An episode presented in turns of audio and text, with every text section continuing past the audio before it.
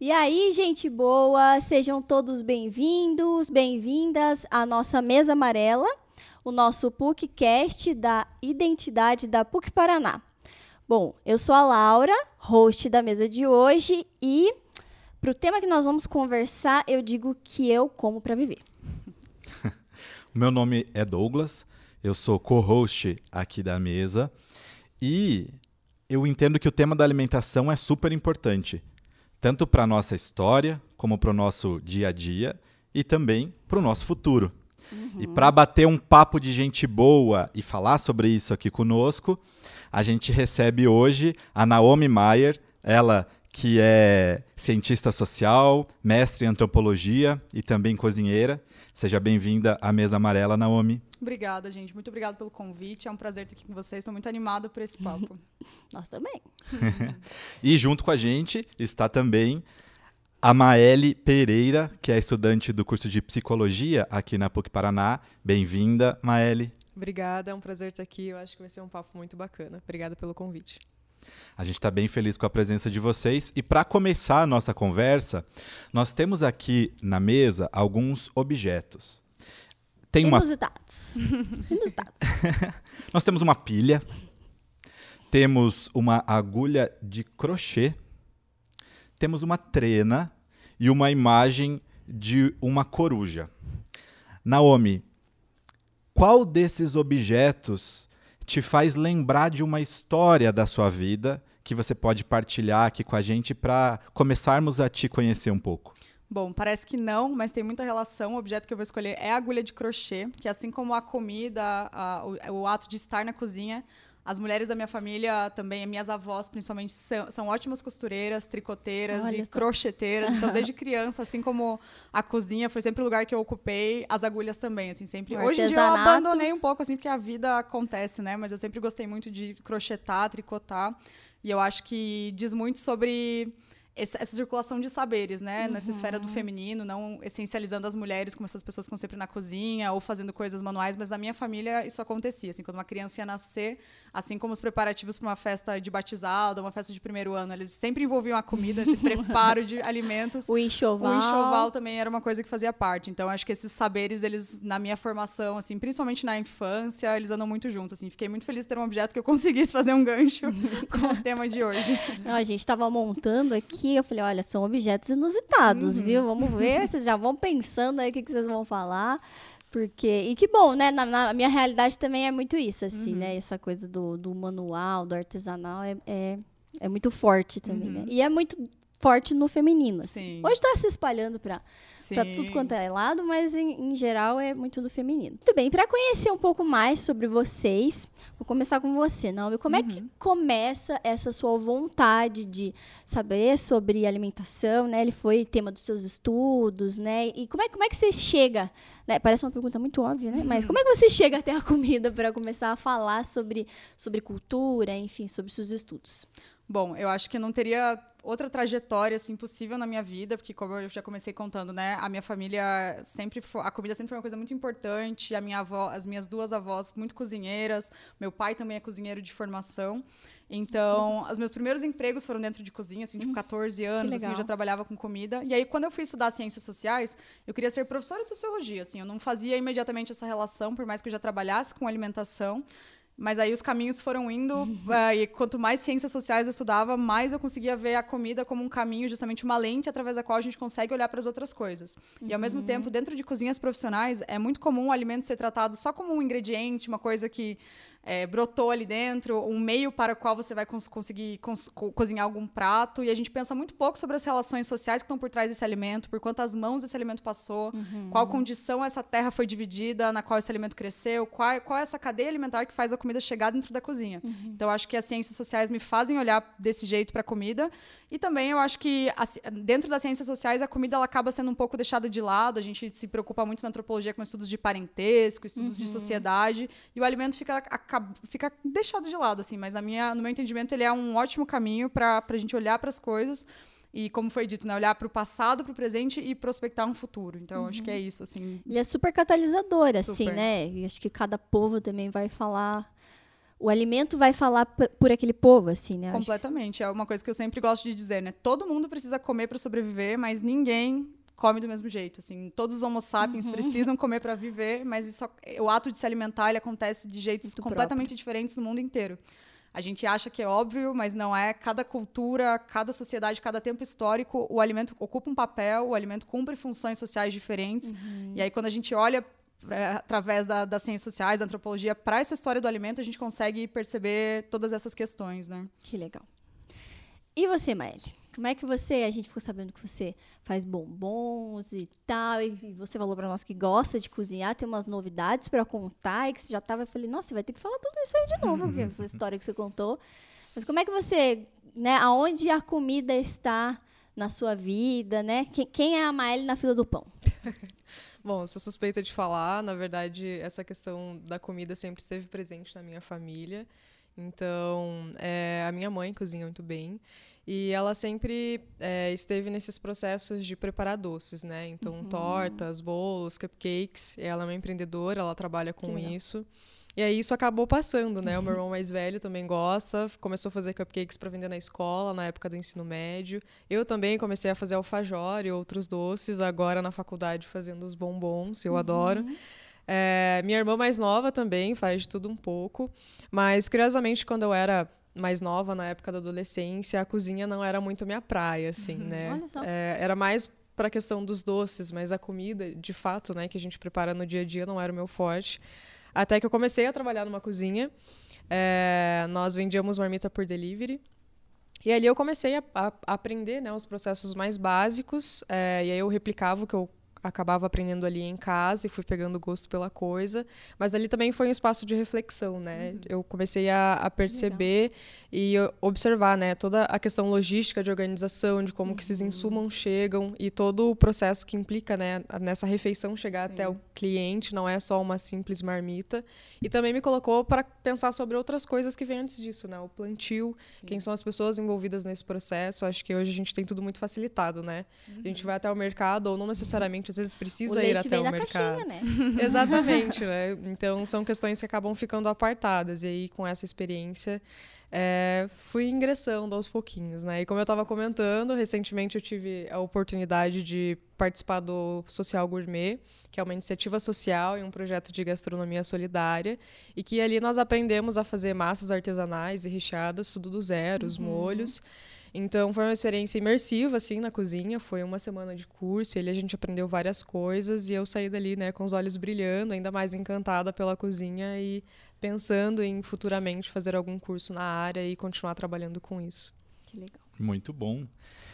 Naomi, uhum. qual, é a pergunta que não quer calar, você já falou em outros momentos sobre isso e a gente uhum. quer saber. Por que comemos o que comemos? Né? O que, que a comida fala sobre a nossa história, a nossa cultura? Bom, eu acho que o jeito mais óbvio de responder essa pergunta, ele não escapa da dimensão individual, né? Então a gente pode falar, ah, eu como, eu, por exemplo, não como carne, não como coisas de origem animal, porque é, é consonante com a minha ideologia, com a minha, com a minha prática política, mas quando a gente é, escapa dessa dimensão do indivíduo e olha para uma dimensão coletiva, a comida ela diz respeito a muitas outras coisas, né? A gente come o que come por questões que são tanto identitárias quanto mnemônicas de memória, religiosas, tem gente que tem restrição alimentar por conta de religião, uhum. é, questões ideológicas, como eu disse, geográficas, a gente come o que está disponível num certo raio geográfico também, questões econômicas, a gente come aquilo que a gente consegue comprar ou deixa de comer aquilo que a gente não consegue comprar. Então, eu acho que a, a, gente come o que come muito menos por uma dimensão individual, das escolhas individuais, e muito mais por uma questão social, pela sociedade na qual a gente está inserido. E aí dá pano para manga, né? Porque eles se desdobrem todas essas dimensões, que são tanto. Tem, tem a ver com todas as nossas. Todas essas é, dimensões que eu mencionei antes, né? Então, eu acho que a gente come o que come porque está inserido numa certa cultura, faz parte de uma certa sociedade e acho que, na minha percepção, assim, como cientista social, fica muito pouco para a dimensão individual. Assim, a gente acha que tem muita escolha, escolha. Assim, mas elas são muito determinadas por todos esses fatores, né? Tanto que quando você olha para, se a gente botasse numa linha do tempo, as escolhas alimentares que as nossas avós, por exemplo, poderiam fazer, escolhiam comer, tem, não tem nada a ver com o que a gente consegue escolher hoje, uhum. né? Então essas uhum. coisas estão sempre se transformando e a gente está à mercê de todas essas questões. E, e Maeli, você assim acha que a gente escolhe o que come? Olha, eu Será acho que que, temos é essa um... liberdade? Então, é uma pergunta complexa, tanto a pergunta quanto a resposta, né? Como o nome já trouxe, tem várias questões implicadas, e eu diria que a minha resposta é sim e também não. Eu diria que sim, pensando em hábitos alimentares, é, pensando em substitu- substituições que a gente poderia fazer no dia a dia, por exemplo, trocar um refrigerante por um suco natural na hora do almoço. Na, na parte da tarde, ao invés de comer bolacha recheada, talvez comer frutas. Nesse sentido, eu diria que sim. Mas eu também digo que não, porque tem uma série de coisas envolvidas nesse De processo, fatores, né? Então, se a gente pensar né, na nossa realidade atual, que a gente está numa corda bamba, né? Que esse aumento do preço das coisas, e principalmente dos alimentos, por si só já acaba causando uma restrição, né? E muito grande se, for, se a gente for pensar para quais pessoas. É, e também tem toda uma questão que a gente está vivendo no contexto atual, né? Da questão da insegurança alimentar, que a gente tem um número muito grande de pessoas vivendo nessa realidade. Então eu deixo o questionamento na mesa, né? Será que a gente realmente escolhe o que come? E se sim, quem consegue escolher o que come, né? Eu acho que é, que é uma questão bem ampla. Então talvez exista aí algum espaço, alguma margem para escolhas individuais, mas isso é bem limitado diante de todos esses outros fatores, né? Eu acho que sim. Mas aqui Com você certeza. falou, por exemplo, eu opto por não comer produtos de origem animal. Sim. E estas opções, inclusive, né? Assim, o fato de você visualizar esta possibilidade, conseguir optar Sim. por isso, também varia conforme os momentos, né? Talvez em outras, outros contextos ou outros momentos históricos, você não teria esta mesma Com possibilidade. certeza. Nem a possibilidade de talvez nem a fizesse essa opção, assim, eu, é, assim, antropologicamente eu não acho errado animais comerem animais, mas eu não acho certo o jeito com o qual a gente trata os animais na nossa sociedade. Quando, por exemplo, eu estou numa aldeia indígena, que eu fiz todo o meu trabalho de campo de mestrado lá, essas pessoas, por exemplo, caçam um tatu. 20 pessoas partilham numa refeição de uma carne de tatu, ou uma larva que cresce um certo tipo de palmeira.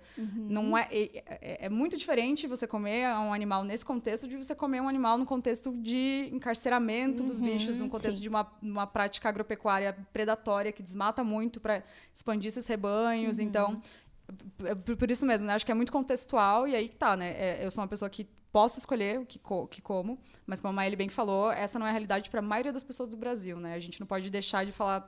É incrível falar sobre alimentação, mas também é muito triste por causa disso, né? A gente nunca pode deixar esse horizonte da desigualdade escapar quando a gente fala de alimentação. Até a hora que a gente estava preparando o roteiro, assim, né, que a gente estava fazendo as nossas reflexões, é, o Douglas também né, faz a opção, por exemplo, de não, não comer carne. E aí, é, algumas pessoas que, que eu já escutei, né, eu falo, "Ah, acho que a frase que mais escuta é, mas daí você come o quê? né? Aquela Ah, coisa sim. assim da nossa, da nossa visão, às, às vezes até limitada. Acho Com que tem uma certeza. série de limitações assim, Sim. econômicas, tal. mas tem muito essa coisa do, do cultural, assim, né? certeza. Que você, você até tinha mencionado, assim, tipo, como que a gente se identifica com aquele alimento naquele formato, com aquela Sim. estrutura e tal. Acho que isso também é bem forte, assim, culturalmente. Com certeza, eu acho que dá pra gente pensar de dois jeitos, né? Essa pergunta, não tenho dúvida que todos os vegetarianos escutam, ah, mas não come carne, come o quê? Meu Deus, não tem mais escolhas. Mas pensem que a gente é educado a não saber fazer uma refeição sem coisa de origem animal. Você acorda de manhã, se você não vai comer queijo e presunto, você come... As pessoas acham que não tem Come opção para além disso, come o quê?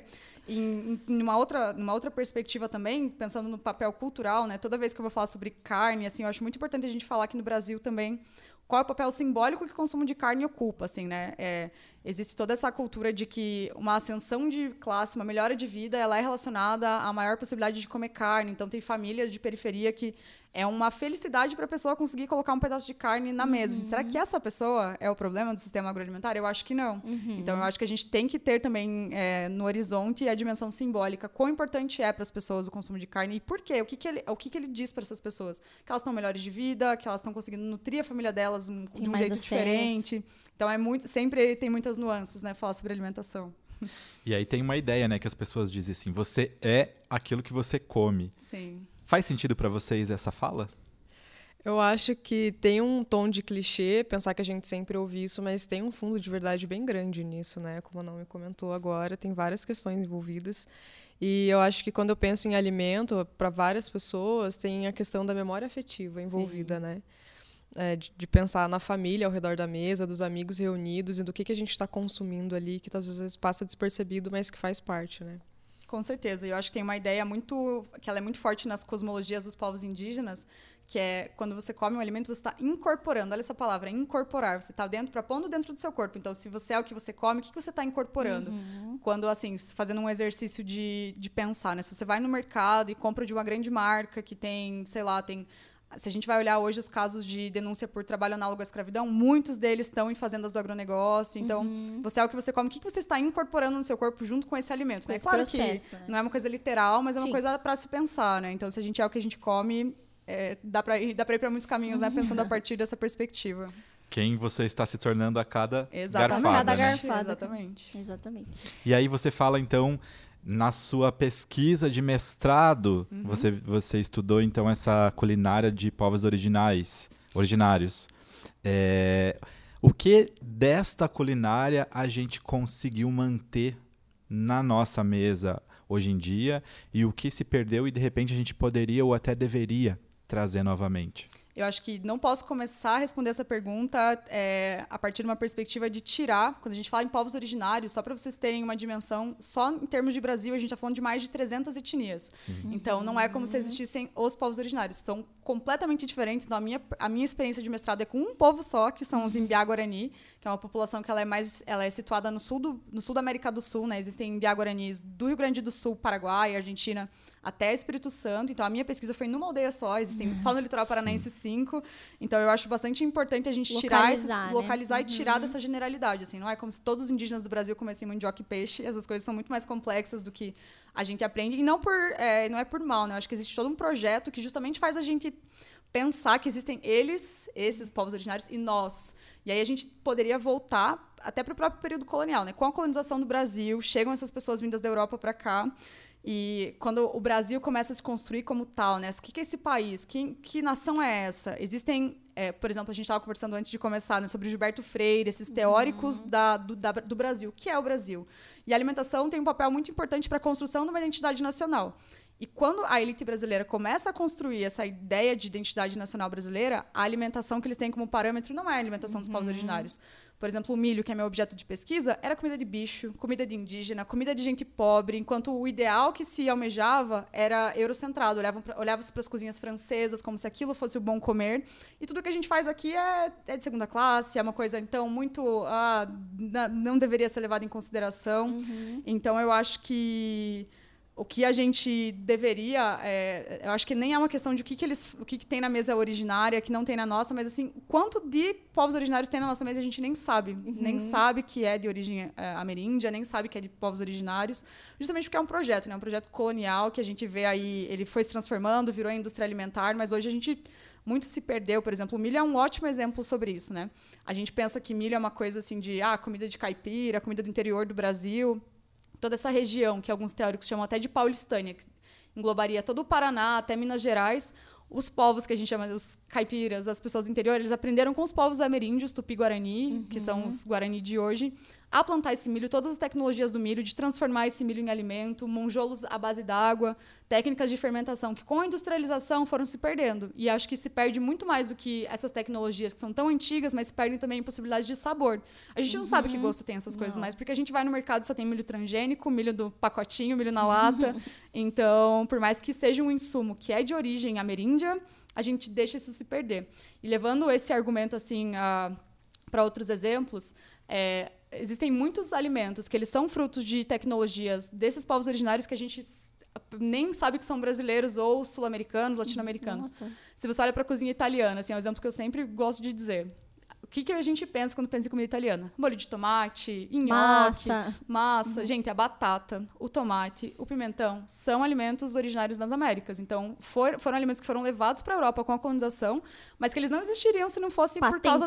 lá Exatamente. A gente não pensa em cozinha italiana sem molho de tomate, mas, uhum. na verdade, o tomate é um é fruto daqui. que os ameríndios domesticaram e é uma domesticação que a gente é muito acostumado a dizer que tecnologia são só coisas, nossa, super tecnológicas, que vêm de lugares muito distantes, mas Imaginem quantos milênios de manipulação desses alimentos foram necessários para chegar onde eles estão. Então, isso também é tecnologia. Então, eu uhum. acho que uhum. o que falta na nossa mesa é o que falta para a nossa sociedade, que é reconhecer esses outros saberes como formas legítimas de. fontes legítimas de conhecimento, fontes legítimas de coisas incríveis, assim. Eu acho que a gente tem muito a perder se a gente continuar não olhando para esses lugares como fontes de tantas coisas incríveis.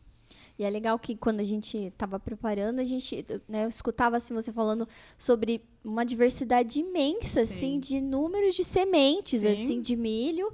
Eu falei, nossa, eu achava que o milho era só aquele lá mesmo. só aquele amarelinho lá, não é? Aquele lá não. E assim, e o quanto, muito isso que você falou, né? O quanto que a gente perde Sim. de experiência, assim, Sim. né? De experiência com outras, com outras formas de, de estética é, no paladar, assim, acho que tem muito isso, assim, Sim. que é forte, né? E, e como que surgiu, emendando um pouquinho essa pergunta, como que surgiu, assim, essa vontade de pesquisar? Você falou que viveu a sua infância lá em Paranaguá Sim, e sim. tal. Então era tipo ali, né? Teu vizinho, assim. Meu vizinho que eu nem sabia que existia. assim. Ah, meu é? avô trabalhou no Porto de Paranaguá e a ilha na qual eu fiz minha- meu trabalho de mestrado, ela fica, sério, assim, 200 metros do Porto de Paranaguá. Eu nem sabia que tinha uma terra indígena ali. Quem dirá que essas pessoas estavam ali há tanto tempo. Então, a minha pesquisa, originalmente, eu ia dar conta de ver como essas pessoas, como esses povos indígenas, os guaranis, se relacionavam com o porto no- na, na chave da transformação alimentar. Como a presença... Do, imagine, gente, o Porto de Paranaguá é o maior exportador graneleiro da América Latina. Assim, você tá ali na, na aldeia, você fica vendo o navio passar sem parar, levando soja para todo canto do mundo. E essas pessoas estão ali nessa aldeia mantendo esse cultivo de milho, Resistindo né? mesmo. Resistindo, e não é uma coisa muito quantitativa, é muito mais qualitativa, é muito importante para eles manterem isso. Então, é até é pouco racional, assim, eu não consigo explicar minha trajetória de um jeito muito. fo- Foram acontecendo, assim, as coisas, e eu, imagine, a minha- quando começou a pandemia, eu estava na aldeia, assim, eu tive que voltar, a FUNAI deixou proibido o acesso Aham. enquanto a vacina não existisse. Então, a minha pesquisa de mestrado, eu tive a sorte de acompanhar o primeiro plantio de uma aldeia nova que surgiu nessa terra indígena. Então, a partir disso, eu me, me coloquei para pensar sobre. é, quando a gente está tá, tá- tá pensando na chave da antropologia, se diz muito em cosmologias. Né? O que é uma cosmologia? É um jeito de olhar para o mundo. E quando eu estava ali naquela aldeia, onde essas pessoas têm tanto carinho com essa semente de milho, e fazem tanto esforço para se manter ali, mesmo com toda essa pressão, né? Eles chamam a gente que é branco de juruá, que é Ah. juruá quando chegaram os povos, chegaram os portugueses, eles tinham barba e juruá é pelo no rosto. Então quem é não indígena só. é juruá. Então como essa cosmologia ali é, coexiste com essa cosmologia do porto, assim, essa cosmologia que faz com que a comida seja uma mercadoria, porque essa, essa soja que sai do porto ali, ela vai virar ração de animal, ela vira outras coisas muito distantes. Então, como essas esses dois mundos estão em conflito, esses dois mundos estão em disputa, e é claro que é uma questão que ela é muito ampla, mas ela se verifica assim em pequenos espaços, né? Então, a minha pesquisa foi mais ou menos isso, e o, o milho foi o, cam- a- o caminho assim que me Uhum. A levou para pensar sobre isso, sim. E quando você era pequena, assim, você Aham. sabia, já, já era um, um já, já eram terras indígenas Sim. e aí você escutava sobre muito eles pouco, lá. muito pouco, assim, eu acho que tem todo um estigma, né, sobre Tinha um populações isolamento, indígenas. assim. É, eu acho que tem gente que nem sabe que tem povos indígenas no sul do Brasil. né? A gente acha que povo indígena é aquela coisa que tá lá na Amazônia, lá longe, e nem acha que é uma coisa que tem, tem. Gente, tem uma aldeia urbana aqui em Piraquara, assim. Então, essas pessoas sempre estiveram aqui. Talvez a gente não olhe para elas com olhos de dignidade, com olhos de reconhecimento, assim, mas elas sempre estiveram. E depois que eu cresci e comecei a estudar, eu comecei a perceber quanto dessa influência tinha na alimentação que eu tinha quando eu era criança. Por exemplo, farinha de mandioca, é, todas essas questões, assim, são tecnologias que esses povos mantêm há muito tempo e a gente acaba solapando, assim, não consegue fazer esse caminho de retraçar, a- não dar os créditos devidos aí a quem desenvolveu essa tecnologia mesmo, né? Então, acho que é mais ou menos isso. Nossa, muito legal, muito E, e você comentou, né, que de lá eles percebem todo o movimento do porto com Sim. essa quantidade de grãos circulando, enquanto estão né, na, na realidade é, de resistência, como Sim. vocês colocaram, né, com os próprios grãos. E eles trouxeram para ti, assim, fala sobre isso? Sim. É, Sobre qual é a é. sensação que eles te relataram ao visualizar esse movimento todo? Eu acho que, na verdade, o choque ele é muito mais meu, assim, eu fiquei muito impressionada, assim, as primeiras noites que eu passei na aldeia, assim, é, ele é muito perto do, de onde os containers são é, movimentados, então você fica ouvindo um barulho, de, tipo, trovoada, assim, e são os containers se movimentando, eu fiquei chocada, fiquei impressionada de, meu Deus, essas- esses dois mundos estão aqui em- tão próximos um do outro e a gente nem sabe que esse outro existe. E, de novo, né, assim como a gente estava falando sobre como a comida. Existe todo um projeto de apagamento. É um projeto, assim, a gente. Uhum, claro. Essas pessoas não são consideradas, elas não são benquistas, elas vão para a cidade, elas são relegadas, elas não têm essa importância. Então, eu acho que o grande choque, ele, ele foi meu mesmo, assim. Eu acho que essas pessoas estão há 500 anos em contato com o colonizador e elas estão aí resistindo, se adaptando. E a gente tem até uma. É comum, assim, né? A gente olhar para os povos indígenas, nossa, coitados, estão ali. Mas eles são agentes da própria história também, uhum. eles reagem à, à, violência colonial. Então, eu acho claro. que realmente o choque foi muito mais meu, assim, de nunca ter me dado conta de como essas coisas são tão próximas do que qualquer outra coisa, sabe? É, e imagino que se a gente for hoje lá para Paranaguá uhum. e conversar com, sei lá, com adolescentes, com jovens Sim. nas escolas, talvez eles talvez nem, saibam, nem saibam né? ainda Sim. hoje né, da existência ou, das Ou tem ali. um estigma, alguma coisa. Com assim. certeza. Uhum. Muito bem. Eu acho que é esse ponto que vou, vou, retomar um pouco a sua, a sua fala também, Maeli, quando você fala assim que você vem de uma família de, de empreendedores e nessa área alimentar, assim, né, que de várias formas, do pequeno, né, de vender na escola, assim, e você mesmo também faz aqui para na faculdade e tal. Você acha nesse, nesse processo, assim, né, que a comida é política, assim, quando a gente fala de acesso, quando a gente fala de escolhas, quando a gente fala de saberes que a gente acessa e saberes que a gente não acessa, né? uhum. né? Também com uma intenção. Sim. Você acha que a comida ela é política? Ela faz um papel político nesse aspecto? Com certeza, eu acho que tudo que foi falado até aqui agora só reforça, né? Na verdade, é uma afirmação. Acho que tudo é político, inclusive a comida, né? Uhum. É, pensando em tudo que a gente está conversando, eu fico pensando no meu tempo de escola, de que a gente não estuda sobre isso, não se fala sobre. E principalmente envolvendo a comida, né? É, e quando a gente fala de quais foram os povos que começaram a desenvolver e que começaram todas essas tecnologias, a gente fala de uma forma muito superficial e não Sim. se dá esse valor. Então, conforme a gente vai crescendo, tudo isso vai caminhando para outros lugares, né? Então pensar, por exemplo, nos estigmas que a gente tem em relação à comida da carne, por exemplo, uhum. ou até, enfim, de outras coisas que a gente só sabe e só ingere daquele formato, daquela uhum. forma. É um e nem se questiona do porquê, né? Sim. Até em questões culturais, né? Eu, uhum. Até então, antes da gente começar esse bate-papo, eu nunca tinha pensado com mais afinco é, na influência que tem do que os meus avós comiam para o que eu como hoje, por uhum. exemplo. Os meus avós trabalharam na roça Sim. durante muitos anos. Então, é uma realidade que não está muito distante, mas Sim. que ainda assim tem esse apagamento, né? Tem esse, esse espaçamento de uma geração para outra, que várias coisas vão se perdendo no caminho, né? E que algumas comidas vão te classificando, né? Você sempre achei curioso. Você me perguntei por quê consumir até alguns tipos de, de alguns pedaços da carne é ok. Aí outros pedaços parece que tem. Não, esse aqui. Gente, não... veio do mesmo bicho. Ah, é, exatamente. Exatamente. Mas eu também nunca. Não, mas esse aqui eu não gosto. Mas você já comeu? Não, nunca comi, mas, mas não sei. Sabe? Essa coisa assim que você não sabe de onde que vem, Sim. mas vem de algum lugar, assim. Acho que isso fala ah. muito sobre a nossa história, sobre com certeza. De onde a gente vem, assim. Eu acho que são espaços diferentes também, né? Quando a gente fala de comida, a gente está falando de várias coisas. Não só do que a gente consome no dia a dia, dentro de casa, mas em restaurantes, em lugares fora. Quem são as pessoas que têm uhum. acesso a isso de fato? E aí, quando você vai até lá, o que você está comendo? É um prato daqui? É um prato de fora? É de outro estado? É de outro país? Qual é o valor disso? Qual é o preço disso, né? Que são coisas distintas. Eu acho que tem várias questões implicadas aí Sim, que, legal. enfim, muito pano para manga. e, e, falando sobre assim, né, como que a gente, o que a gente come, é, eu já tinha escutado é, essas coisas, essas coisas que fica na uhum. moda, né? Ah, porque você tem que comer a dieta do Mediterrâneo, não se das conta. E Sim. aí você fica assim, esquisito, mas a gente não, não tá lá, né? A gente tá aqui. e aí, e aí, assim, e aí uma vez, escutando um podcast, ela falou assim, cara, não, não é isso, assim, né? Uhum. Aquilo que é plantado em um determinado local, com um determinado povo, que tem uma determinada cultura, é para ser saboreado por aquelas pessoas, assim, né? Mas eu acho que tem, tem muito uma ligação dessa colonização mesmo, Sim. assim, né? De o, o o, o, europeu, enfim, aquilo que foi criado lá, que é o, que é o gostoso, Sim. assim, né? Que é o bom comer, que você cita algumas vezes, e aí a gente nega, nega aquilo que a gente poderia comer aqui. Faz sentido, assim, essa fala de, gente, esqueça a dieta de não sei da onde, né? Vamos olhar para a nossa dieta, para aquilo que a gente tem aqui para comer. Acho que tem muitos pontos que a gente pode conversar a partir dessa coisa que é muito curiosa, né? O primeiro deles é pensar que trocas entre culturas sempre existiram. Antes do colonizador chegar aqui, esses povos indígenas já trocavam saberes. Povos de vários lugares do mundo sempre trocaram coisas. Mas aí, quando a gente está numa lógica capitalista que adora transformar tudo em mercadoria, aí a gente tem que ter olhos atentos, né? Tipo, Quantas e quantas dietas da moda, gente? Dá pra gente ficar aqui o resto do dia listando dietas que, nossa, não, agora o ovo, não sei o quê, agora a dieta mediterrânea, agora low carb, agora a dieta paleolítica.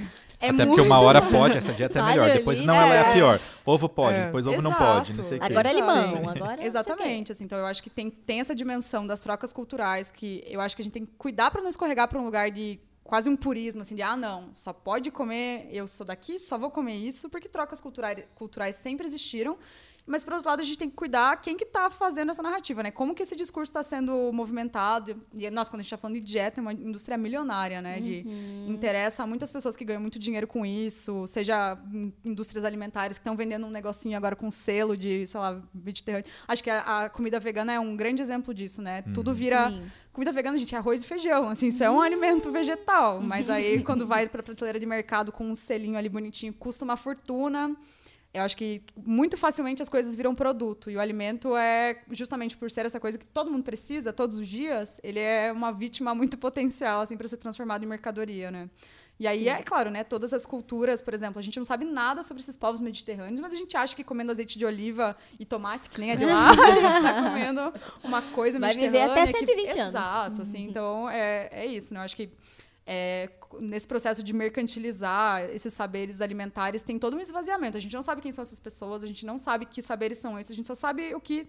Uma coisa muito superficial sobre isso, né? Fez um recorte Um recorte daquilo que virou uma mercadoria muito.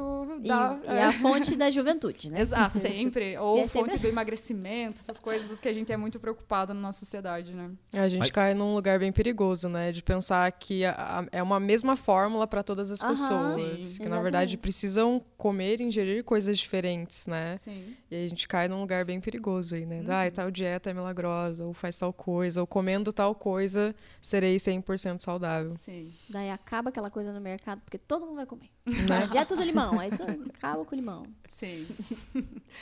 Mas a gente não sabe, por exemplo, quais são de fato os alimentos de lá. Assim como no começo você falou que a gente nem sabe quais são os alimentos daqui, de, De né? lá. Sim. Ah, não, Não tem nem né, nessa daqui. visão mais purista, como você comentou, Sim. ah, tem que comer da- o que é daqui. Mas Sim. o que que é daqui? Exato. Exatamente. É uma boa Acho que um bom exemplo é a própria tapioca, né? Que um tempo atrás caiu. Nossa, a tapioca é o substituto do pão francês. O pão francês virou o grande inimigo das dietas e a tapioca virou a salvadora. Gente, tapioca é um alimento indígena, assim. Você vai... Vários povos indígenas manipulam a mandioca dezenas de anos. Existem milhares de tipos de mandioca. A gente acha que mandioca é uma só, mas existem centenas, dezenas, dezenas de milhares de tipos de mandioca no- nesse território todo. A gente não sabe, a gente só quer ir no mercado e comprar ali porque é fitness, porque, sei lá, é low carb, alguma coisa dessas, assim. E, e justamente, né, o- todo o apagamento histórico que, que esse mercantiliza- essa mercantilização do alimento traz consigo. É incrível, né? Esse poder da narrativa É. também, de Sim, construir quem, as quem tá coisas. contando a história, né? Exato. Quem tá contando a história. E falando em quem está contando a história, você também é, apontou nessa experiência que você fez do, do mestrado o papel das mulheres, Uhum. assim, né? Na- na- e aí a gente começa, eu achei muito simbólico assim que você escolha o, a agulha de crochê, porque a gente trouxe essas mulheres nessa Sim. ancestralidade. O que que você repara lá? E aí quando a Maélia falou assim, ah, porque começa com a minha mãe e tal, e a gente vai notando esse feminino assim, né, presente. Uhum. Como que era esse papel das, das mulheres indígenas desse espaço que você, Uhum. que você né, esteve, teve contato? Eu acho que é importante também a gente dizer que associar mulheres à, à cozinha não é uma essencialização. Eu não estou dizendo aqui que nós mulheres nascemos para cozinhar, porque é um pensamento meio conservador e até meio perigoso, assim, né? Dizer que mulheres nasceram para cozinhar, como se homens adultos não pudessem, não devessem ter a capacidade de fazer seu próprio alimento, né? Se Mas todo mundo gente- tivesse que se virar. todo mundo tivesse que todo mundo tem que fazer um arroz e feijão, gente. É o mínimo assim para sobreviver, né? Mas nesses contextos indígenas a gente observa a- através de várias etnografias, vários trabalhos antropológicos, uma, uma certa consonância de saberes femininos e tecnologias que as mulheres guardam com a cozinha. E o milho ele é muito simbólico para os povos Guarani, porque justamente as mulheres, por exemplo, elas viajam para uma outra aldeia, elas trocam espigas. E essas espigas elas são guardadas, as sementes são plantadas. Com a colheita, existe um ritual, que é o Nhamongaraí, que é o batismo das sementes de milho. E as sementes são batizadas junto com as crianças. Olha então, essas crianças simbólico. recebem o nome delas junto com o batismo dos milhos. E quem é responsável por transformar esse alimento, esse milho alimento, no milho comida, são as mãos das mulheres. Então, elas detêm a tecnologia de fazer esse milho virar comida própria para o ritual, para fazer, como a gente está falando, de incorporar. Elas são as responsáveis por fazer que todas as pessoas da aldeia incorporem toda essa história, toda essa trajetória, toda essa história milenar de que é contada através das sementes, né? Então, no caso da minha pesquisa, é a associação das mulheres com a comida passa por aí. Como detentoras dessa história. Sim, assim. sim. E eu achei, não sei se tem esse, essa ligação, mas conforme você foi falando, eu fui pensando assim, que é o, o simbólico né, da, da criança, né, que saiu de uma mulher, Sim. né, e dessa história, no caso do milho ali, que Sim. também vai sair, vai ser contada por, por outras mulheres, assim, né? Acho que isso é forte, assim. E, E aí com- tem uma, uma relação entre o alimento e o sagrado também, me Nossa, muito. parece. Com né? certeza. E não como. Eu acho que, na verdade, todas as sociedades têm isso em algum grau, né? A gente, por exemplo, estava até conversando com o meu companheiro ontem, quaresma. A gente para de comer um certo tipo de alimento. A gente, todas as sociedades têm restrições, restrições ou prescrições alimentares vinculadas a essa dimensão do sagrado, seja que sagrado for esse. Mas é, não é uma coisa só de esses povos que a gente acha, nossa, coisa de gente exótica, alguma coisa assim. Não. Todas as sociedades têm prescrições e restrições alimentares que são ligadas a outras questões. Então, é, é, acho que o exemplo, né? Tem, tem religiões que não comem porco, tem religiões que, enfim, várias restrições, prescrições alimentares, períodos do ano que você tem que fazer Períodos jejum, ano, períodos aham. que você não pode comer, só pode comer peixe. Então, é uma coisa que está presente no nosso cotidiano, mas acho que a gente não se atenta muito a isso, né? Não, é muito forte. É mais um dos apagamentos, né? Porque se a gente Exato. pensar isso também demonstra a, a diversidade, a pluralidade, né? Sim. Do planeta, é. assim, de Sim. expressões, Uhum. Desde a comida, né? Sim. Quantas coisas existem e a gente nem sabe, Sim. e a gente vai passar a vida inteira e nem vai saber, Sim. até, Até a religiosidade. as né? religiosidades. Sim. Sim. E, e você, Maélia, acho que como que você trouxe assim, né, esse esse, esse lugar da sua, da sua mãe que, que empreende e tal. Você também tem outras histórias assim de outras mulheres que estiveram envolvidas, que tinham esse papel e muitas vezes as mulheres elas fazem também esse papel de é, junto com seus companheiros ou não, assim, né, de fazer a manutenção do lar, assim. E fazer a manutenção do lar passa primordialmente com alimentar-se, Sim. assim, né? Você tem alguma outra referência, assim, de, de feminino? Tenho muito da minha família, na verdade, né? As minhas tias também, como eu tinha comentado, para mim tem muito essa relação da memória afetiva, né? Então eu me recordo quando eu era criança, a gente recebia muitas visitas em casa e era minha mãe que sempre estava na cozinha organizando e preparando tudo. E era um momento de afeto, né? Todo mundo sentar é, à roda da mesa, assim, de, de partilhar em- memórias, histórias, emoções ali, né? E eu também fico pensando no- nos eventos festivos, né? Que a gente reúne a família, né? Final de ano.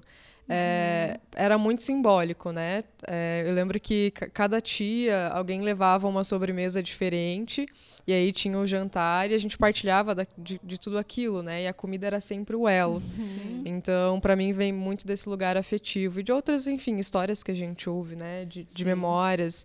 Eu fico pensando muito em livros de receita. Eu lembro que eu ouvia muito, assim, colegas de escola comentar, né? Que a avó passou para mãe e a mãe vai passar para filha Receita um de dia. família. Aham, e, que, e que essa herança que hoje, atualmente, eu, eu vejo que se perdeu, né? Pelo menos com quem eu converso em relação a isso, a gente não mais ouve falar, né? Com o acesso que a gente tem muito facilitado, que tem os pontos positivos e negativos, a gente Sim. se perde essa questão histórica, né? Da herança familiar envolvendo os alimentos. E é curioso que, que nessas festividades, assim, é, o alimento sempre se multiplicava de uma maneira maluca, assim, né? tipo, cada um leva uma coisa e Aham. no final a gente tinha, Sim. parecia que tinha o dobro de comida e cada um levava um pouco, assim. Aí tinha realmente essa troca, Sim. né? Ah, leva um pouco de maionese, não sei o quê e tal. Então, essa é esse lugar do afeto, assim, né? Mas até essa questão dos livros de receitas, né? Agora com a internet, assim, você vai lá e dá um Google e pesquisa Sim. uma receita de Sim. qualquer coisa. Essa, essa, essa relação dentro da família também, às vezes, pode se perder, né? Com Sim. certeza. Com Quem- certeza. É, quem de nós fala assim, ah, isso aqui é receita da minha, da minha avó, assim, né? Cada vez menos a gente tem isso, assim, infelizmente. Sim, é. Esses dias eu fui surpreendida. Meu pai chegou em casa com dois livros de receita que ele comprou de alguém na rua, assim, e me deu de presente. Ele sabe Olha que eu só. adoro cozinhar. e aquilo me emocionou, assim, me pegou muito de surpresa, né? Porque eu, porque eu fiquei pensando, né, no todo o simbolismo daquilo. Ele falou: ah, você gosta de cozinhar? O pai viu, lembrou de você. Que legal. E estão lá os livros, assim, nas férias, momentos mais livres, pretendo folhar e, enfim, me aventurar por ali. É, e vou guardar, né, como lembrança, com certeza. E quem sabe futuramente passar para frente. Falar, olha, esse aqui eu ganhei. Agora, Você vai começar agora com, com esses livros, vai ser a herança da família. É, pode ser também. Maeli, e trazendo um pouquinho agora para o seu contexto da formação, né? Você estuda psicologia. Isso. Você vê uma relação assim direta entre alimentação e saúde mental, emocional?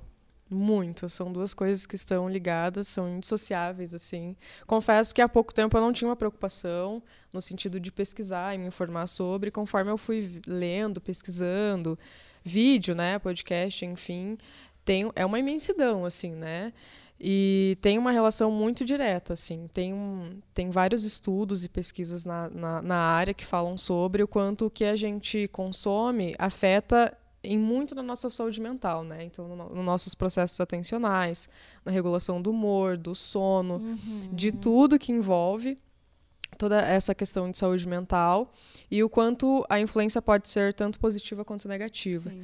Então, tem vários estudos, eu achei bem interessante, que falam sobre a relação é, dos hábitos alimentares com a depressão, os transtornos Sim. de ansiedade, por só. exemplo, e o quanto isso afeta diretamente a sintomatologia disso, tanto para positivo quanto para o negativo. Tem uhum. vários estudos que apontam é, o que aqueles voluntários consumiram e como isso afetou de maneira positiva, assim como a gente sabe que a má alimentação, no sentido de qualidade nutritiva, Sim. também afeta, né? Então, por exemplo, o consumo excessivo de açúcar e cafeína afeta em muito quem tem transtorno de ansiedade, por exemplo, né? E que isso é muito visível. Uhum. Mas quem, enfim, é uma área de estudo bem ampla, assim, que envolve a psiquiatria, a nutrição. Passa batido, assim, né? Passa muito batido. E tem tudo a ver, né? O que eu como, como eu como, quando eu como. Então, são todas questões que estão interligadas. Exatamente. E que passa batido, né? É, até a gente começar a conversar sobre isso nas pesquisas que eu estava fazendo, não era um tema de conversa entre nós mesmo, no meio acadêmico, sobre relação de alimentação com a saúde mental e que tem tudo a ver, né? Que é muito importante. E aí tem dois elementos, né? Assim, esse alimento, esse aspecto mais nutricional, bioquímico, que tem esses reflexos todos, mas também puxando para um aspecto mais emocional, aquilo uhum. que a uhum. gente vinha conversando, né? Sim. Da relação que se estabelece com a comida, Sim pessoalmente, familiarmente, socialmente. É, e tem todo o contexto que a gente vive, né? Sei lá, pensar em estudantes como eu, universitários, né? Tem muitos que trabalham o dia todo, vêm direto para a faculdade, então tem uma rotina que ela não está em casa. É, alguns conseguem ainda preparar o próprio alimento, né? É carregar uma marmita, enfim, outros não. E aí, quando a gente volta para a questão, né? Se a gente pode escolher o que come de fato ou não, pensar nos, con nos contextos, né? Será que é acessível eu conseguir comprar um prato de comida uhum. para jantar no intervalo da aula ou aquele salgado que uhum. é mais uhum. acessível? Então tem várias questões envolvidas aí, né? Quando a gente fala sobre isso. Isso aí. E eu acho que é, esse ponto que, que a Maeli toca, assim, sobre essa esse período da universidade e, a, e a, é o jovem, né? É uma coisa assim que acha que vai viver mil anos. E aí é uma, é uma coisa que é alimentação, não sei, eu quando era jovem, né? Também pensava isso assim, não preciso me preocupar muito se eu estou me alimentando bem, se eu estou me alimentando adequadamente e tal, né? Acho que também passo por esse lugar. E aí depois começa a dar um monte de sintomas, assim, Sim. né? E, e, talvez o alimento seja a última coisa. Acho que a, a última coisa que a pessoa pensar, será que eu estou comendo direito? Assim, acho que tem essa coisa, a gente vai Gente, acho que a gente banaliza um pouco, assim, né? Essa nossa Sim. relação com o alimento, assim. Tipo, ah, não é. É só uma barrinha hoje, uma barrinha amanhã, amanhã, amanhã. E aí a gente acaba se perdendo, assim. E é como ela comentou antes, é isso que a gente está incorporando, né? A gente está se tornando isso. Sim. Então, daí a gente depois não sabe por que a nossa vida está cada vez mais acelerada, as coisas estão cada vez mais confusas Sim. e tudo mais. É, você tem um projeto, Naomi, que chama uhum. Fome de Entender, é Sim. é isso? Sim. Eu queria que você explicasse um pouquinho para a gente o que é esse projeto, uhum. né? É, e também, já aproveitando uhum. a deixa, para te perguntar em relação à fome. Sim. Né? A, é, a gente volta para o mapa da fome. Uhum. Esta é uma realidade que, diante de toda essa exuberância do planeta Terra, né, que poderia trazer tantas possibilidades alimentares, por que a fome ainda é uma realidade tão gritante? É, é, é uma utopia uhum. a gente pensar em que não precisaria ter fome no planeta? Bom, começar do comecinho. Então, Fome de Entender é um projeto que, na verdade, ele surgiu de uma inquietação. Eu estudo, como vocês, a gente já conversou, né? Alimento, eu sempre ou tô cozinhando, ou pensando em comida, ou estudando alimento. E durante a pandemia, com os ambientes universitários fechados, eu sentia muita falta de interlocução, muita falta de ter com quem conversar sobre alimentação. Gente, todo mundo sempre gosta de falar sobre comida. E aí eu comecei Isso é com é esse projeto virtualmente, assim, né? Ele é um projeto que eu gosto de dizer que ele é de divulgação científica porque eu faço esse esforço de pegar coisas que ficam, às vezes, muita, muito restritas ao ambiente acadêmico, uhum. artigos, dissertações, e fazer com que eles. Não simplificar, porque eu acho que as pessoas não têm capacidade de entender, não é isso. É transformar numa linguagem que faça esse conhecimento chegar mais longe. Assim. Então, eu acho que a alimentação é um caminho perfeito para que isso aconteça. E ele também é de ativismo alimentar justamente por, por essas coisas que você mencionou. Né? A gente está falando de um contexto de fome. E a comida, como a Amélie falou antes, né? a comida é política, tanto porque, na nossa, na nossa dimensão individual, é uma escolha política você determinar se o seu dinheiro vai para uma grande rede de supermercado francesa bilionária ou se ele vai para uma família de agricultores familiares. Uhum. Então, isso é uma escolha política também. E numa segunda dimensão, que ela é um pouco mais ampla, porque a comida, ela é um direito humano garantido por Constituição, ela é um dire... o direito humano à alimentação adequada é garantido há muitos anos em constituições de vários países, ou seja, é obrigação dos governos garantir isso. E garantir uma alimentação adequada não passa só por botar comida na mesa das pessoas, ou como alguns políticos já chegaram a defender, colocar dar ração humana para as pessoas para que elas tenham ali calorias suficientes para não morrer. Quando a gente está falando de garantir a alimentação via políticas públicas, a gente está falando tanto de saneamento básico, a gente está falando de reforma agrária, a gente está falando de de redistribuição de renda, política de emprego, então tudo isso tem a ver com alimentação. Então acho que o ativismo alimentar, ele passa por tudo isso, justamente porque num planeta abundante, em que a fome já deixou de ser uma questão de falta de comida, uhum. se a gente via que na Idade Média, sei lá, tinha uma grande praga que destruía a plantação e as próximas gerações eram muito afetadas pela falta de alimento, hoje a fome não é uma questão de falta de comida. É uma questão de escolha. É uma questão de escolhas políticas. Então, eu acho que é, não é uma, é, acho que na verdade é uma utopia a gente achar que está tudo bem, a gente achar que é isso mesmo, que o mundo vai ser assim e que é tudo bem, pessoas vão morrer de fome, gente, não está tudo bem. A gente está num país que é um dos maiores exportadores de alimento e a gente tem pessoas que moram na beira dessas plantações uhum. que estão sem acesso à alimentação. Então, é, o tópico para mim é achar que está tudo bem do jeito que as coisas estão, assim, e não achar que a gente tem potencial de mudança, porque justamente não é uma questão de falta de comida. Faz muitos anos já que a gente tem potencial de produzir alimento suficiente para todas as pessoas, mundo. mas a gente não faz por quê? Por que, que não faz? Uhum. Aí que tá. Aí é uma é, pergunta que. Essa é a reflexão. Essa é a reflexão. Por que, que a fome ainda é uma questão? É uma coisa tão básica, gente. Assim, não dá para você sair de lugar nenhum não dá para você querer que as pessoas façam de barriga vazia. Você quer o quê das pessoas? Assim, que elas estudem, que elas trabalhem, que elas tenham empenho. Como? Se a gente está falando de uma coisa tão básica. E é muito triste, na verdade, né? Viver num país que eu tenho 25 anos, eu nunca achei que eu ia ver o Brasil do jeito que ele está hoje nisso, assim. E o que a gente pode uhum. ver, né? O, o Douglas bem citou o mapa da fome. O mapa da fome é um indicador que foi construído pela ONU, né? Pela FAO, que é a ONU das para alimentação e ele mapeia lugares em que a, a, uma, uma, parcela da população está abaixo da linha da miséria, ou seja, famélica. Uhum. Mas, é, ao mesmo tempo em que o Brasil ter voltado ao mapa da fome diz muito sobre a falta de empenho que o governo atual passou a ter é, nessas políticas públicas todas que eu mencionei, né? Não é só é, parou de, sei lá, dar comida para as pessoas. Não, teve toda uma série de desinvestimentos em políticas uhum. públicas que fizeram com que a gente saísse do mapa da fome em 2014 mas não quer dizer que em algum momento ficou bom, porque mesmo que a gente tenha saído do mapa da fome como essa coisa Gente, o Brasil é um país gigantesco, um país continental, e hoje em dia é, as pesquisas mais atualizadas é, chamam atenção para o fato de que faz muito mais sentido a gente olhar para manchas de fome no nosso território do que para assim, o país saiu do mapa da fome. Uhum. Existem lugares em que a fome realmente não é mais uma realidade para algumas e aí que tá, né? Quem? Para quem? Uhum. Por isso que toda vez que eu vou falar em fome, eu acho importante a gente dar cara, cor, gênero e classe para essas pessoas. A gente olha pesquisas mais atualizadas sobre parâmetros de fome, a gente vê que são mulheres pretas de periferia, mães solo, as maiores vítimas da fome. Então, ao invés de a gente olhar para o país como um todo, eu acho mais efetivo, até em termos de políticas públicas, a gente olhar para quem são essas pessoas que estão passando fome e, e onde elas estão, por que, uhum. que elas estão uhum. passando fome. Eu acho que é um caminho de, de você conseguir fazer políticas públicas mais é, certeiras, assim, sim, sim, saber sim. quem são essas pessoas que estão passando fome e conseguir atuar diretamente nisso, né? Então, quando a gente está falando de insegurança alimentar, é, não é como se de um dia para o outro a pessoa a mesa tá cheia, daí amanhã não vai ter mais nada, assim. A segurança Uhum. alimentar, ela chega em graus diferentes. Então, o primeiro grau começa a faltar comida é, qualitativamente, então você passa a ter que fazer uma substituição, assim, antes você conseguia comprar uma coisa X, agora você tem que comprar uma que tem uma qualidade nutricional menos Menor, X. Aí o segundo estágio é passa a faltar comida para as pessoas adultas da família e o terceiro estágio, que seria o estágio de fome, é quando as crianças também passam a ter restrição de quantidade.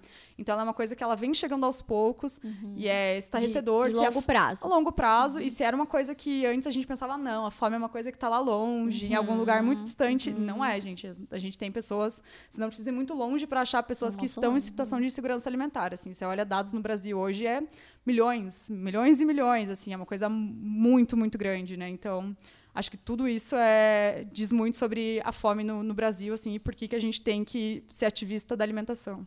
E eu acho que tem esse ponto, né, que é, e eu digo por mim, assim, por muito tempo a fome pra mim era não ter o que comer, assim. Sim. E, e ela também está nesse lugar de não Sim. comer adequadamente, Sim. assim, né, de não se nutrir adequadamente, assim. E que é, que é isso que a gente comentou, assim, sobre se substituir por pseudo, por pseudo-alimentos, Sim. assim, porque muitas vezes não tem acesso, né, o custo e tudo mais.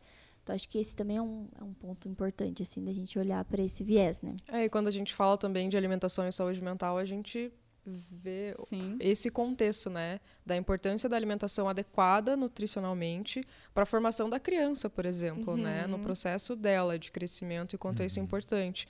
E não só de alimentação, em- enquanto é, o que aquela pessoa está consumindo de fato, mas nos processos necessários ou que não acontecem para ela ter acesso a essa comida e que tudo isso faz parte, né? Então é um, é um tema muito complexo e tem várias questões envolvidas e que são políticas e políticas públicas, né? Sim. Que precisam é, estar atentos a isso e, e fazer coisas efetivas de fato, né? Para que essas pessoas tenham acesso a um direito básico que é a Sim. alimentação.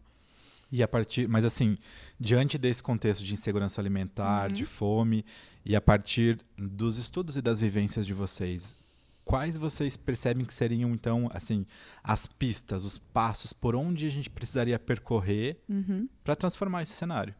Bom, eu acho que tem um dado que ele é inescapável quando a gente está falando disso, que é, ao mesmo tempo que nunca se passou tanta fome nos últimos anos no Brasil, os nossos recordes de exportação de commodities agrícolas estão, assim, ano após ano a gente está batendo recorde de exportação e é muito, não precisa, é, é muito fácil perceber a contradição disso, né? Como que um país que exporta tanta comida está com cada vez mais pessoas numa situação de fome? Então, eu acho que a grande pista é, a fome não é mais uma questão de Produção. falta comida. Não estamos produzindo comida suficiente. É para onde que essa comida está indo? Que comida é essa que a gente está tá produzindo, né? Eu gosto de falar também dessa questão de quando a gente pensa que o Brasil é um dos maiores exportadores de soja e milho, isso, beleza, é comida. Mas quando a gente olha para a comida na chave da commodity, né, que é essa coisa que ela é negociada em bolsa de valores, vendida em dólar, boa parte da nossa commodity agroalimentar, ela não serve para alimentar as pessoas. Ela vira ração para a produção de proteína animal, ela vira biocombustível, sei lá, mas ela não é comida exatamente. Então, a gente tem grande parte da nossa área agrícola do Brasil comprometida com essa produção, que não é uma produção de alimento. Enquanto a gente vê aí pessoas agricultoras familiares, que são quem produzem hortaliças, feijão, mandioca, essas pessoas que nos alimentam propriamente. Toda a política pública do Brasil, ela é voltada para beneficiar esses grandes produtores e dificultar a vida de quem realmente está produzindo comida e colocando comida na mesa das pessoas brasileiras. Então, acho que a grande pista é essa, assim, é entender que é uma escolha política. Então, é, é uma escolha política e a gente tem poder na democracia de minimamente escolher quem são nossos representantes e cobrar deles que isso de fato seja uma questão, né? Porque não é possível mesmo que a gente siga achando que está tudo bem, viver num país que é um dos maiores, um dos maiores exportadores de alimento em que as pessoas brasileiras passam fome. Acho que esse é um ponto bem importante, assim, né, Sim. a gente pensar. É, a- a- até a gente chegou a fazer esse destaque, assim, né? Eu achei interessante você usar essa expressão. A monocultura do pensar, do viver e do comer, né? O quanto que é Sim. aquilo que a gente falava lá no começo sobre, ah, eu penso que é, eu devo comer assim. E aí a gente não explora outras formas, Uhum. Sim. assim, né? E, e, e, a- e às vezes a gente esquece que é do pequeno produtor, né? Sim. Isso que você falou, assim, que vai vir o nosso alimento. E aí esquece também de pensar caminhos para chegar até essas pessoas, né? Com certeza. Para conhecer essa diversidade, enfim. Agora, quando a gente fala, por exemplo, né, de agricultura familiar, a Uhum. gente fala de agroecologia, ou a gente fala, sei lá, de alimentos orgânicos. Sim. É possível que isso, que esta produção alimente todas as pessoas? Minha resposta é: é possível que do jeito que tá continue? Não é. E só para dar os créditos devidos nessa frase das monoculturas do pensar, do viver e do comer, ela é de uma filósofa indiana, que é a Vandana Shiva, que é uma das grandes uhum. pensadoras sobre a alimentação no mundo. E justamente o que a Vandana Shiva fala, né? É isso. O que a gente tinha antes da, dessa, dessa grande industrialização da agricultura eram esses modos pequenos. Modos, quando a gente está falando em agroecologia, a agroecologia é um grande guarda-chuva para várias práticas, por exemplo, a agrofloresta, que é uma uhum. prática de produção de alimento em consórcios. Então, quando você olha para um campo de monocultura, gente, é a perder de vista um alimento só. Uhum. Isso é, é horrível, assim, não existe... É, se tem uma coisa que é mais antinatural do que isso, eu simplesmente não conheço, assim, que é você dedicar hectares e hectares para uma cultura só. E aí, essa, não é uma cultura só, não é só soja do lado de soja. O solo fica comprometido, uhum. os insetos ficam comprometidos, a vida humana fica comprometida. Então, o que a Vandana Shiva está chamando a atenção é para quando a gente faz essa escolha pela monocultura do plantar, ela reflete também, né? A gente incorpora todas essas coisas. A gente acha que só existe um modo de produzir comida, só existe um modo de viver, enquanto, na verdade, as práticas agroecológicas estão mostrando para a gente que não. E a gente pode até pensar que a ah, orgânica é uma coisa da moda, sei lá, coisa de. Não, é uma coisa que é uma prática milenar de agricultura. A agricultura começou desse jeito. E estranho é o normal é, de produzir. Exato, estranho é a gente tratar numa cultura, assim. E quando a gente fazendo um exercício até mais sociológico, assim, filosófico de pensar, a, a quem interessa monocultura? A, a morte da biodiversidade ela também é uma morte da biodiversidade que reflete na, nessa coisa. A gente acha que só existe um jeito de viver, que o homem branco europeu é o certo, uhum. só é uhum. conhecimento válido que sai das grandes universidades, como se essas pessoas também não fossem produtoras de conhecimento, não tivessem coisas muito importantes, tecnologias muito importantes para dizer. E quando você convive com essas pessoas, você conhece, eu não sei se vocês já foram, assim, por exemplo, numa agrofloresta, em algum lugar que uhum. produz esse tipo de alimento. Uhum. Gente, é incrível a variedade de coisas que se pode produzir em espaços tão pequenos, assim. Isso reflete na variedade, na, deveria refletir na biodiversidade humana também, né? Se a gente quer construir uh, ambientes cada vez mais diversos, abertos efetivamente à diversidade, a gente tem que olhar e se inspirar uhum. na agroecologia, nessas práticas de valorização da diversidade, não de aniquilação da diversidade, né? Então acho que é isso. Legal. E pensando nisso, assim, né? Agora, para a gente também colocar na prática, né? Uhum. Eu escutei esse podcast, né? Ou esse videocast e tal. Como é que na minha prática, é, trago para nós todos aqui na mesa, como é que na uhum. minha prática eu vou transformando, assim, a forma como eu me relaciono é, com o alimento, o que, que eu posso substituir, experimentar, é, mudar a minha forma de viver, assim, dicas práticas agora para colocar o nosso conhecimento na, na, no dia a dia. Perfeito. Como a gente está falando aqui para pessoas que estão numa universidade, num centro urbano, cada vez mais essas iniciativas de agroecologia estão chegando próximas. Então, a gente tem aqui no entorno da PUC, no, no centro de Curitiba, várias feiras agroecológicas. Então, eu sugiro que a gente é, tem uma frase que eu gosto muito que é desembale, desempacote menos e descasque mais. Então, buscar Legal, comer gostei. menos os pacotes e tirar mais coisas das cascas, procurar minimamente conhecer um pouco quem produz seu alimento. Qualquer feira que você vai, você tá ali com a pessoa que plantou. Essas pessoas têm tanto para ensinar pra gente, de uhum. tipo, ah, tá na época de tal coisa. E são diversidades, são saberes que eles são é, extintos da prateleira do supermercado. A gente está acostumado a ir no supermercado e todo ano achar, o ano inteiro, achar tomate, achar banana, achar é, alface, como se só existissem essa meia dúzia de alimentos e como se o ano inteiro a natureza estivesse disposta a produzir esse tipo de uhum, alimentação. E quando uhum. você vai na feira, você começa a perceber a sazonalidade se acontecendo. Então, no inverno, por exemplo, é uma época que os cítricos estão muito em alta, assim. É a, é a, época de colher limão, colher laranja, porque a gente também precisa de mais vitamina C. Nosso sistema imune está precisando, então a natureza Tem faz um sentido de... Completamente. E é um sentido que a gente deixa de lado absolutamente se a gente só, só tá acostumado a esse cabresto do supermercado, uhum. o cabresto das prateleiras, dos pacotes. Então, eu acho que cada um dentro das suas possibilidades, né? Dentro de, cada, de cada realidade que é muito diversa, tentar se aproximar um pouquinho de um produtor, visitar uma feira, nem que você você não possa, às vezes, comprar só orgânicos, mas passeia, vê o que está nessas barracas, conversa com as pessoas que estão produzindo o alimento. Eu acho que encurtar essa distância que o alimento faz de quem produz até chegar na nossa mesa é um caminho muito legal também e não só de a gente passar a incorporar coisas mais interessantes, mas também de saber, assim, nossa, o tanto que eu aprendo com gente na feira, assim, é... Não tem universidade que... que dê conta disso. É. Eu acho também bem importante pensar nessa relação que a gente tem com a comida em termos de desperdícios também, né? Sim. Tem tanta coisa que a gente pode fazer com um único alimento. É, e Nossa, a é gente tem muita acessibilidade à internet, né? Ah, é nisso. É então, por exemplo, legumes, cascas. Eu achei mágico que dá para congelar, dá para conservar isso, ferver na água Sim. e fazer um caldo de legumes que pode servir de bases para vários pratos e várias opções. Em vez de cozinhar o risoto na água sem graça, cozinha é, no caldo de legumes. Exatamente. Ou de comprar um caldo Ou de, de comprar um caldo quadradinho. Né? que são coisas que geralmente são descartadas, porque Sim. a gente não tem essa educação alimentar, Exato. né? A gente não pensa conscientemente nessa relação com a comida, né? Então eu acho que tem, tem várias opções assim que dá para colocar em prática, bem como ela falou, dentro da realidade de cada um tem possibilidades que a gente pode investigar e acabar implementando no dia a dia, né? Não é uma transformação que se dá de hoje para amanhã. Sim. Tem, eu acho que é todo um processo, né, de entender primeiro mas que tem várias possibilidades para colocar em prática a partir daí. E outra coisa que acho que para mim fica desta conversa também é esta referência, né, de o olha para o seu prato. Sim. Você está afim de incorporar isso daqui? é isso daqui que você quer se é tornar? É. é essa referência?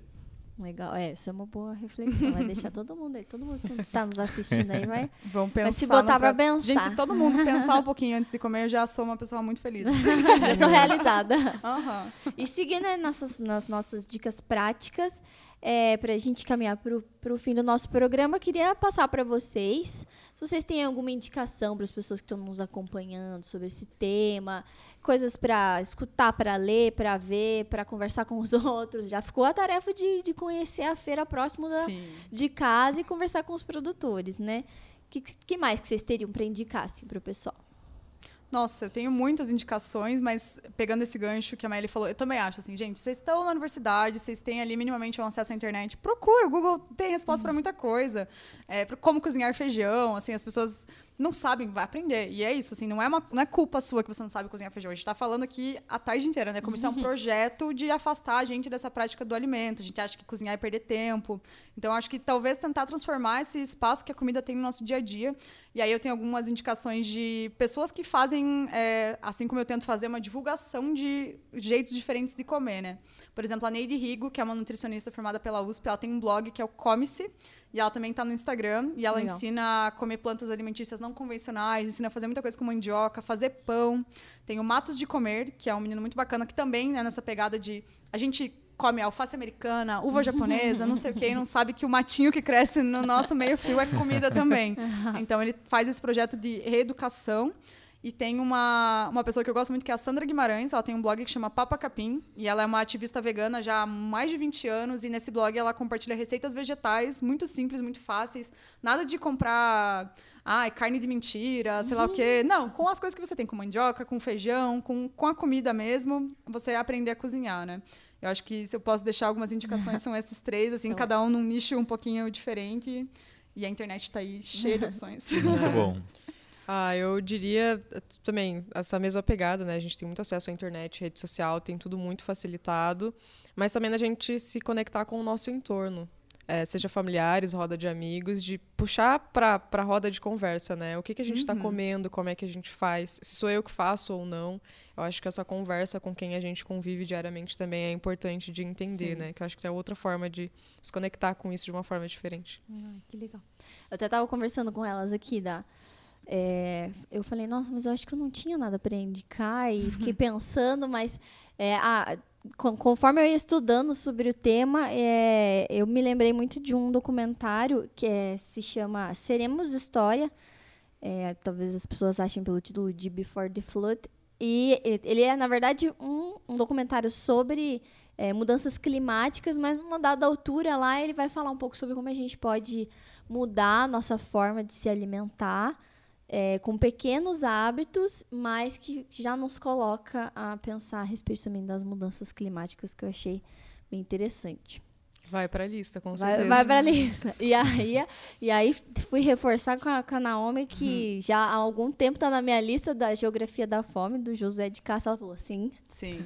Entra aí na rede de casa para todo mundo para ler sobre Josué de Castro e sobre uma história que foi escrita há bastante tempo, mas Sim. que ainda se repete na nossa realidade, né? Com certeza. O, o, grande mérito do José de Castro, que é esse geógrafo, é justamente é, fazer com que a gente entenda que a fome não é uma questão de ah, o solo de tal lugar é pobre ou as pessoas não sabem plantar direito. Não, é uma escolha política, é uma escolha social, tem alimento para todo mundo, só falta ter política pública e ter um projeto grande que faça que a comida chegue na mesa das pessoas, né? O José de Castro é uma grande referência, né? A gente estava conversando sobre ele antes. Ele escreveu há quase 100 anos atrás, tipo, nos anos 30, 40, até os anos 60.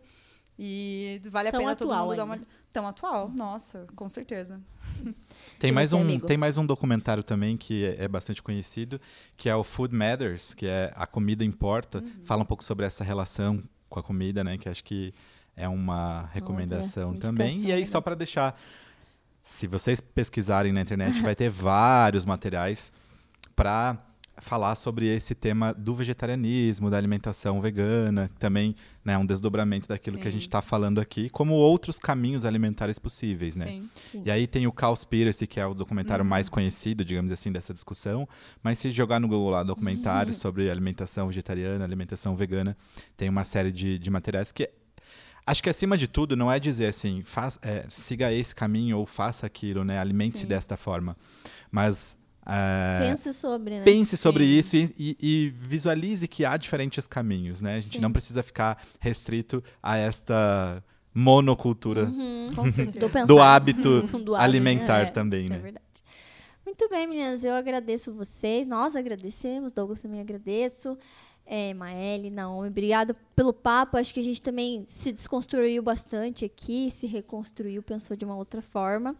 Quero agradecer também né, aos nossos patrocinadores, a FTD, a Chamex, a equipe toda que esteve aqui conosco, é, o pessoal do Farol 1817, a vocês, né, que estão nos assistindo, né, que estão nos acompanhando, que, que refletiram aqui com a gente, que ficaram com essas tarefas agora, né, de, de pensar um pouco sobre o assunto, mudar os hábitos, quem sabe, né.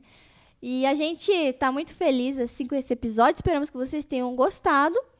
E a gente se encontra né, no próximo episódio. Tá bom? Até lá, gente!